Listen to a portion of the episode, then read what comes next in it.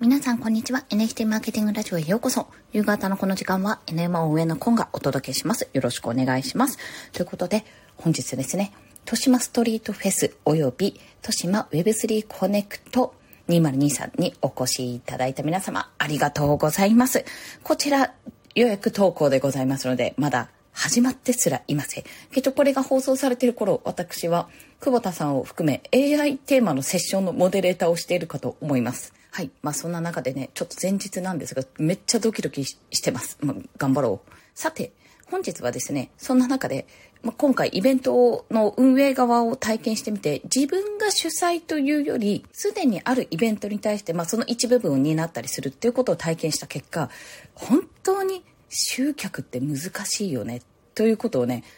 考えたんですよ考えたというか気づいたわけです人を集めるって客を集めるってどうやってするのってものすごくねもう永遠のテーマなんじゃないかと思います、まあ、そんな集客の成功ポイントっていくつかあるかと思うんですがとにかくこれをやってみようって思うこと何点か挙げます。1に告知。正確には長期間の告知かな。2にリスト。3に直営業ですね。こちらの3つですね。自分が今回感じたことについてお話ししたいと思います。まず告知なんですけども、私もね、正直言って告知自分自身で弱いと思ってるんですよ。毎日配信しているボイシーとか、この音声配信に関しては、あ、告知しなきゃと思って告知するようには気をつけてるんですけども、じゃあその分ツイッターで毎日配信してるかって言ったらそういうことでもなく、本当にやるんだったら毎日やっぱり配信しなきゃダメなんですね。ここは手を変え品を変え、毎日発信をするってことは非常に重要かと思います。まあ、あんまりやりすぎるともしかすると、スパムだと思われてしまうかもしれないんですけど、でも正直それくらいの勢いでやらないと、まあ、絶対見られないよなっていうふうに感じるわけですね。でも一日に何件も何件も朝昼晩と告知しまくったら、まあ、それこそ同じリンクに誘導しようとしてるからスパム扱いされるって言っても困るので、じゃあやるとしたらどうしたらいいかって言ったら、長期間の告知。1ヶ月前から行うとか、2ヶ月前から行うとか。で、例えば2ヶ月前から行ったとしても、途中でちょっと、ああ、なんか風邪ひいちゃったとか体調悪くなっちゃったとか、忙しすぎて全然できなかったっていう時があったとしても、何日か空いたとしても、また軌道修正が可能なんですよね。なので余裕を持って、まずこの日にやるよ、この日にやるよ、申し込みページはここだよってことは伝えておくことが大事。そして何よりも、日にちは伝えておく。この日にこれがあるよってことを伝えておいて、申し込みページがまだってパターンはあると思うんですよ。ただ申し込みページはようやくこちら申し込みページ完成されたので、この日開けてますよね、皆さんで。ぜひどうぞって形で訴求してもいいわけですし、申し込み開始とともにね、なんかそこでキャンペーンを行うっていうと、また見やすくなるかもしれないので、とにかく人の記憶に残るようにしておくってことが大事だなそのためには何が必要かって、やっぱ告知期間を設けるのと、告知を頻繁に行っていくってことは重要だなっていうことを感じました。で、二つ目はリストですね。この場合のリストは、まあ、メールマガジンのリストとかでもいいんですけども、発信できる媒体かつフォロワーさんが多いっていう状態が一番いいかなって思ってます。で、NMO の場合ですと、私の X のアカウントももちろんありますし、Discord 内に発信することもあります。エブリワンつけてね。あんまりしないんですけど。あとはメールマガジンもそうですし、PTX のイベント系だと PTX のフォロワーさん全員に、あの、送れるんですよ。DM が送れるので、そういった形も取れます。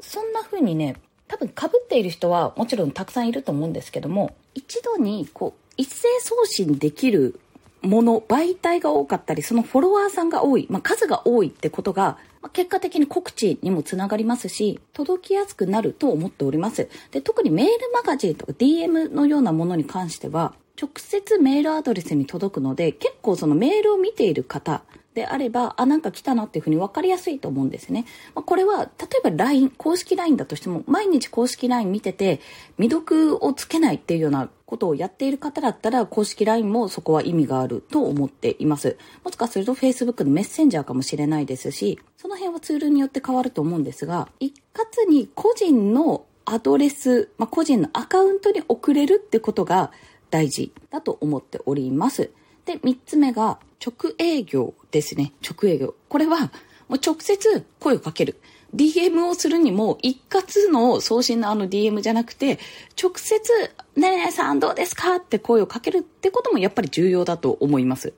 もしかするとこれが一番ね、効果的かもしれないです。まあ、直接皆さんに次これイベントやるんで来てくださいねっていうふうに言ったことの方が、まあ、話しかけられたし、そういえば出るって言ってたし、ああ、じゃあ行こうかなっていうふうに言ったし、行こうかな、行ってみた方がいいかなっていうふうに多分思うと思うんですよね。で、もう、その直接の営業が、やっぱり一度にね、何百人も何千人も、その期間中にはできないから、やっぱ SNS を使ったり、メールを使ったりして届けるわけですよ。でもやっぱり根本的なところは直接こう話してどうですかってご紹介する。そのためには、まあ、文章ももちろんだし、言うことももちろんだし、相手の雰囲気とか察して、この辺私は苦手なとこですけども、あんまり反応ないかなとかね、そういう風なのを見ながらやっていくこともやっぱり重要。で、もし来れないって言っても、なんか、要は来れないことを前提としてやっぱり聞いてみるんですけども、じゃあ次の機会はお願いしますねとか、もしよかったらね、動画のアーカイブもこれ見れるんで、興味があるテーマとかあったらね、ご購入いただけると嬉しいですとかね。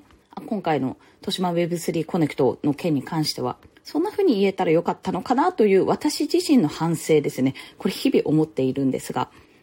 これらの3つが私の中で今のところのポイントなんだろうなというふうには感じています。集客は1日にしてならず、もうね、耳にタコができるくらいにやっぱ話していかないとダメなんだよなとれで少しずつ少しずつ認知が高まっていって、あとは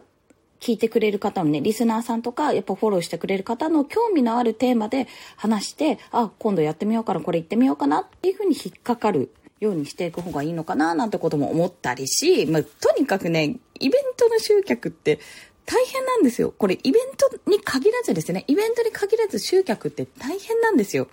一度にバッと劇的に人が増えるってことはやっぱりなくて、まあ音声配信と一緒だよなって思います。そこは。音声配信のフォロワーを増やすのに、劇的にバズっても一気になんか500人増えましたなんてことはないと思います。もちろんプラスアルファでキャンペーンするが今入会すると、例えば0円キャンペーン入会金0円キャンペーンとかもあったりするじゃないですか。初月無料とか。プレゼントがあるとかね、そういったいろんなキャンペーンもあると思うし、その辺は使い分けだと思うんですけども、実際はやっぱりこのイベントに参加したいという人に、まあ、どういったところをターゲットにおいて、その人にどういう言葉で伝えたらいいか、どういう頻度で伝わってるか、あと何が来れない原因なのか、価格なのか、日程なのか、場所なのかとか、まあ、そういったことを研究しながら、でもやっていくこと、やっぱり頻繁な告知、ま長期間の頻繁な告示、私の苦手とするところ、そしてコツコツとこうリスト取りをしていくこと、メールマガジンだったり、公式 LINE だったり、まあ、そういったもので、リスト、直接相手に送れる、そのメールアドレスとか住所とかを知っておくってことですね。そちらも大事だし、やっぱり直営業、直接来てほしいんですよねってどうですか？って流すこと。これね、ブルーチップの中さんがやっぱり直営業の部分はすごくね、丁寧だなって思って見ていたので、いや、本当に参考になっております。昴生さんもそうですね。スタートランドの昴生さんもめちゃめちゃお忙しいと思うのに、やっぱ DM 一件一件送りますもん。しかもめちゃめちゃ早いです。こういったところ大事だなっていうことをね、やっぱり痛感しておりますので、何かね、ウェビナーとかオンラインのイベントとかももちろんそうなんですけども、何かを、イベントなどをね、開催する際は、ぜひこの告知に力を入れていきましょう。私も含めという、そんなお話でございました。ということで、本日もお聴きくださりありがとうございました。最後に告知をさせていただきます。はい、そんな流れです。11月13日の月曜日、お昼の11時半から1時、までの予定なんですけども、マーケティングセミナーを開催いたします。今回はクリエイター向けマーケティングセミナーということで、無料のセミナーを開催するんですけども、ズームで行いますので、もちろんどこからでもネット回線がつながっていれば参加ができます。講師は Ninja DAO のファウンダーである池早さんでございます。クリエイター向けと書いてあるので、ノンクリエイターはじゃあ必要ないのかって言ったらそういうことではございません。マーケティングのね、もう基礎中の基礎が学べる講座となっております。そして最後の30分間は質疑応答の時間を設けておりますので、ぜひライブでのご参加をお勧めしております。こちらのチャプターにリンクを貼っておきますので、よろしければご参加ください。ということで、本日もお聴きくださりありがとうございました。